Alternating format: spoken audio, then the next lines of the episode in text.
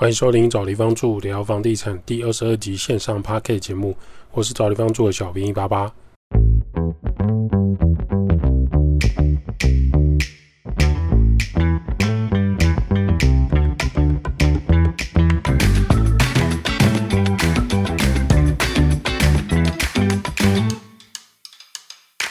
找地方住聊房地产，找地方住是一间老屋翻新租赁管理公司。我们服务项目有帮屋主代租代管理房子、包租代管服务、装潢设计工程、局部小工程协助、布置软装设计。有官方网站 IG 赖连接，有相关服务可以写 email 或是加赖官方账号询问。找不到连接的人可直接到官网，拿到官网最底下就有连接。前阵子有张照片很受欢迎，在社区媒体疯狂被转载，留言数也超过两百多。就是一九九九年的信义区。那个人拍下当时一零一还在盖的时候，和他旁边的菜园的照片。那我们就来聊一下信义区的简单的小小发展。一九九三年，信义区这个地区呢，一栋建筑物都没有，四处都是烂田跟铁围篱，松仁路上只有一长排的路灯，还有一大群野狗会追骑摩托车的人，骑脚踏车的人都被野狗追过，很刺激。现在的信义区精华地呢？有部分三十年前还是联勤兵工厂军营、坟场、墓地，每天早上经过还有雾气，就是那种农地的潮湿的湿气雾气。一九九九年第一次到星光三月时吓到，怎么会有田里在盖百货公司？会有生意吗？小朋友的印象深刻，在田里的百货公司。网友说，从小在新义计划区附近长大，当时还小。的确很难想象，当时到处都是农田，可以抓青蛙，可以钓鱼，一栋建筑物也没有的地方，怎么会变成现在这个样子？当年很多坟墓、菜园、管芒花，他万万没想到，他家狗狗当年往生埋在的土地，现在变得这么贵的土地。而且以前华纳威秀用地整地之前是一个池塘，很多人有一些共同记忆，在这里可以钓鱼、钓小龙虾。附近的居民都知道有拉啊，所以当那时候确定要盖之前，很多人就翻开围篱到这里，在那边钓鱼，连夜在那边蒙拉啊，因为那些东西都拿回家都可以吃的。现在象山捷运站走出来，你如果要往象山爬山步道移动，会经过象山公园。象山公园长条形的，不知道大家有没有印象？后半段是篮球场嘛？那为什么象山公园是长条形呢？因为以前象山公园是靶场。后来才重新整治出来。早期居民附近都知道，这已经是台北市的边边，附近还有军营军区。现在附近的住宅区都翻了好几倍，大楼一栋一栋都是这十年二十年的龙井。那我们来看看，这都是信义区过去的辉煌发展。有点年纪也就会知道，现在信义区的微秀影城，早期叫做华纳微秀，旁边还有一栋叫纽约纽约的购物中心。多少学生放学之后不回家，在这里流连忘返。接着我们来看台中，台中西屯区、南屯区以前是满满的农地啊。为什么叫做屯？屯就是农地的意思。所以以前西屯、南屯、北屯，顾名思义就是台中城外面的农地。台中的星光三月，也就是西屯区下方七期附近。十多年前，全部都是荒地，就是台湾大道往动、往东海大学移动的时候，旁边左右都是荒地、农地，跟当年信义区是一样的景象。谁知道星光三月出现之后，附近开始盖大楼。从信义区到台中的七期，有没有发现一个共通点？最早进驻的百货公司是谁呢？星光三月，好神奇啊！星光都知道政府未来要开发哪边。在荒芜阶段都已经插旗盖好了，所以台湾的土地开发跟政商关系非常微妙，未卜先知啊。剩下的商业不动产故事我就不说了，等等被查水表。租屋基本篇，租屋常见的付费金额有哪一些呢？租金、押金、定金、斡旋金解说。早期台湾租房子的样貌是什么？早期收租金是用 A P P 汇款吗？用 App 汇款吗？当然不是。早期收租金是每个月房东会去敲门收现金房租送水果，租约还没到期的时候，房东随时还可以把你赶走收回房子。说儿子要从美国回来，说女儿要结婚需要嫁妆，所以房子要收回来。老一辈呢会有一个共同的经验，就是租房子不可靠，有可能需要连夜搬家，所以他们对于这种安全感非常的薄弱，对于这种租屋经验就非常的不好，所以他们早期会认为说，每一个家里都应该拼一间房子，有土私有财，而且呢。做房东非常的富有，有越多房子越安全。早期台湾的租屋市场就是这么可怕，房东要你走，你就必须搬走，没有任何理由。你就算找警察也没有用，甚至有一些房东的呃地痞流氓关系很好，黑道关系很好，都有可能把你请走，把你东西全部移走。这都是历史上可以查得到的记录，可以去看以前的报章杂志，就有相关的记录。所以早期台湾收租金跟房东跟租客的关系是相当薄弱的。那现在租赁专法跟民法都规范起来之后，房东、房客、租赁房屋的这些基本管理就出现了。首先，租房子一定会签约。台湾的法规就是规定双方白纸黑字写下来，称为合约。当然，就法律精神来说，双方口头双方同意就是有效的。可是问题来了，你如何证明？双方有承诺过这件事情，你如何举证？法律跟实际上的尝试还是有点不一样，这一点是我们非常要注意的地方。租约里面呢，会常见的几个负面名词，小编一起来跟大家解说一下。定金就是当你看完一间房子，你很喜欢，但你又怕被人家抢走，你可能没有要马上签约，因为你可能要准备押金、租金啊，准备一些你的证件资料。可能两天到七天内，双方约定时间要签约。那这时候双方要怎么样可以做保留呢？你可能就是先付月租金的一部分当做定金，约定的定预留这间房子签约的第一顺位。此时如果其他人对房东说他也很喜欢，想要马上租这个房子，这时候房东避免一屋二租，他可能就只能等你放弃之后，才能轮到其他人。注意，必须注意。通常你支付定金之后，在等待签约的时间，房子会保留给你。双方的空窗期很多天，比如说等了你七天，有些房东人很好，可以让你等十四天，几乎半个月。最后你却没有要签约，不管任何理由反悔。哦，我爸妈不喜欢，哦，我女朋友不喜欢，哦，我没有要念那个学校了，哦，我工作被被转职的，哦，我家的狗过马路，它抢回家。很抱歉，不管你有任何的理由。如果你已经付出这个约定的定金，就没有办法拿回。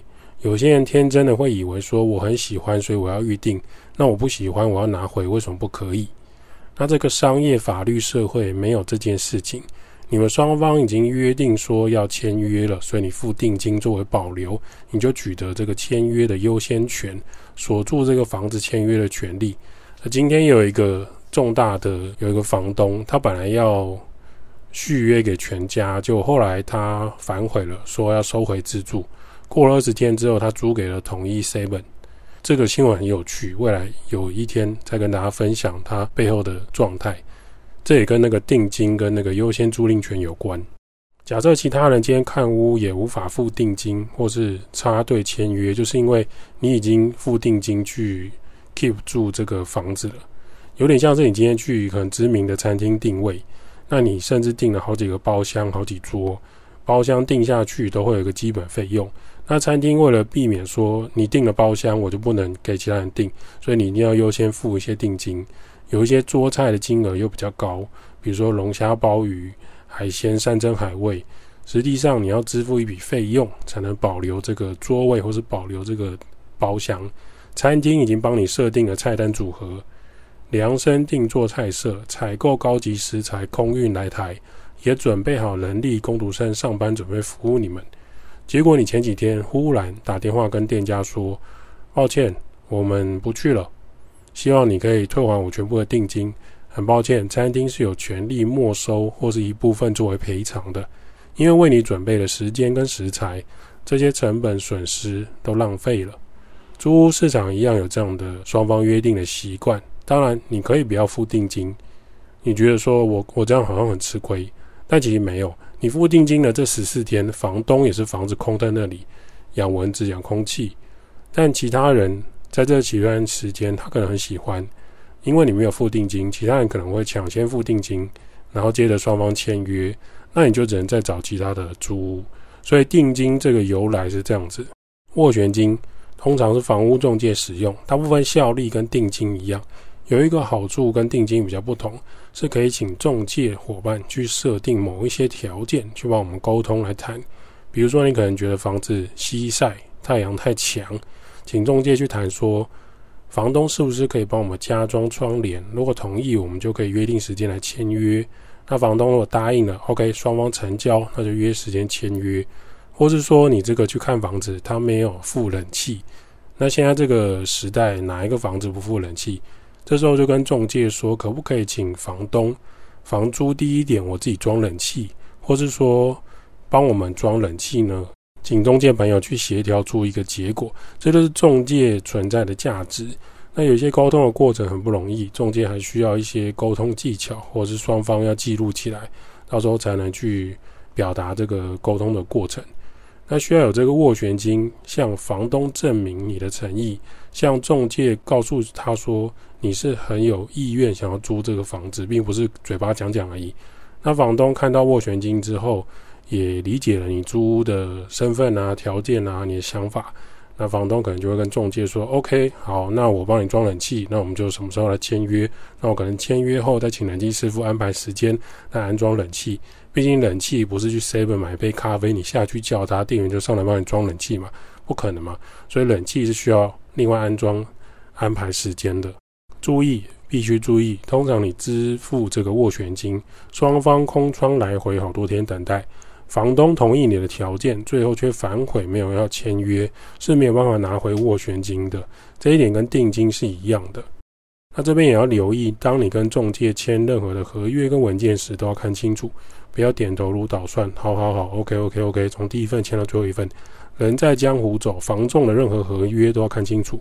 我不知道黑房仲，也不知道教你变坏人，而是有真的有一些不孝的中介合约是不 OK 的。这一点再度强调跟留意。如果你是学生，并不是像学校文件可以随便签名，后面再涂改就好。有一些需要留意的签名处，租房子这些东西都要看清楚。如果今天带你的这个中介他很不耐烦，或是口气很差，或是懒得跟你解说合约的，我觉得也是要注意了。因为你未来交屋可能就是这位中介跟你做交接，你会放心跟这个中介租房子吗？更何况你还要付他半个月或一个月租金作为他的奖金哦，所以房屋中介的合约要特别留意。斡旋金是很多人心中的痛，租房子可能还好，你了不起就是一万两万的损失，可是买卖房子那个斡旋金费用就是大事情，斡旋金可能是十万或二十万再给，当你反悔上法院都没有拿办法拿回，劳民伤财。那租金租房子最最最重要的名词。每个月租用这个空间的金额来获得使用权利，不管是商业空间还是住宅空间，通常以月为单位来计算租金，未满一个月称为日租。这边要讲一下，住在 Airbnb 或是饭店民宿这种一天一夜会收一笔费用的，这个就叫做日，称为日租。住在套房、雅房、整层住家，台湾习惯是算月租金，就是一个月的费用多少月租。我听说在澳洲，还有在美国有单周租跟双周租，就是用一周的费用统计。这个台湾并不常见。我知道麦当劳在台湾是两周发一次薪水，过去是美商的时候。另外，另外一种租金的算法是床位，有一种上下铺的，一张床是多少费用，方便计算来说，通常还是会用日租或是月租金来计算。一间房间四张床或六张床，有点像学生时代住宿舍，或是像国外的青年旅社那种格子一格一格的。对于想要降低旅游支出或是住宿费用的，或是一种可能性，长期居住或住家就比较不建议，因为这种一格一格，你可能会被人家打扰到。但你如果出差或是简单旅行，就可以参考。押金通常是租金的两个月。用途为租屋的人有义务保管跟维护房屋附设的家具家电，还有房屋的硬体设备。租期结束时归还住宅，用来清偿各项租屋产生的费用。常见的有房屋的家具损毁、物品损失、挂钩破坏油漆墙面、宠物破坏家具家电、屋内杂乱不清洁等各种扣除费用后归还剩余的押金。这个是最常、最常出现纠纷的，就是押金归还。我必须说，租房子想要押金完整回来，你就是爱惜屋内房东或屋主托付给你的东西，不要伤害墙面跟家具、家电之类的。入住之前，屋内如果是干干净净、一尘不染，那你搬走前你就要花时间打扫干净，就表示说你在租房子的时候，你也喜欢看到很干净的房子。那你离开的时候是不是可以打扫干净？如果你是不想打扫或是懒惰没时间打扫，没关系，你可以去找专业的清洁人员。现在很多清洁公司、很多打扫阿姨可以来协助你，而不是说哦，我我住之前就这样啊，现在很干净哦，然后被怪罪扣押金的时候又不开心。这件事情，尤其是有些马桶签约之前是白色干净的，租约到期要搬走，整个马桶都是咖啡色笼罩的，而且很难刷，非常夸张。